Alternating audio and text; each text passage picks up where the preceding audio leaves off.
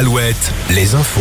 Denis Lebars, bonjour. Bonjour, encore une journée d'orage et après c'est fini. La perturbation orageuse se décale lentement vers l'est du pays, mais le ciel restera menaçant toute la journée. Sur la Vendée et le Maine-et-Loire, le centre-val de Loire et le Poitou-Charentes, on reste en alerte de vigilance jaune jusqu'à ce soir. Il a beaucoup plu ces dernières heures sur l'est de la Vendée, sur la Saintonge, la région de Niort ou encore le nord et le sud de la Vienne. Un arrêté préfectoral sur la protection des forêts et sur le risque incendie sera présenté aujourd'hui en Touraine au même titre que ces départements voisins de la Sarthe et du Maine-et-Loire. L'Indre-et-Loire fait partie des départements à risque. La forêt occupe plus du quart de la surface du département.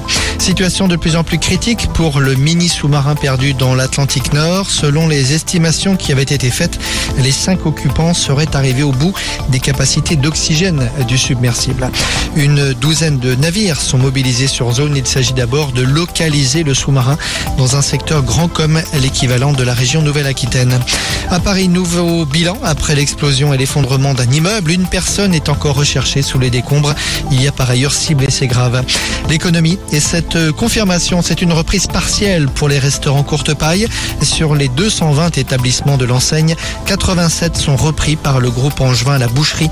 La Boucherie dont le siège est basé près d'Angers, à Saint-Barthélemy d'Anjou, passe de 166 à 253 restaurants sous différentes enseignes. Le sport, le football et le coup d'envoi de l'Euro pour les Bleus. Oui, l'équipe de France affronte l'Italie ce soir.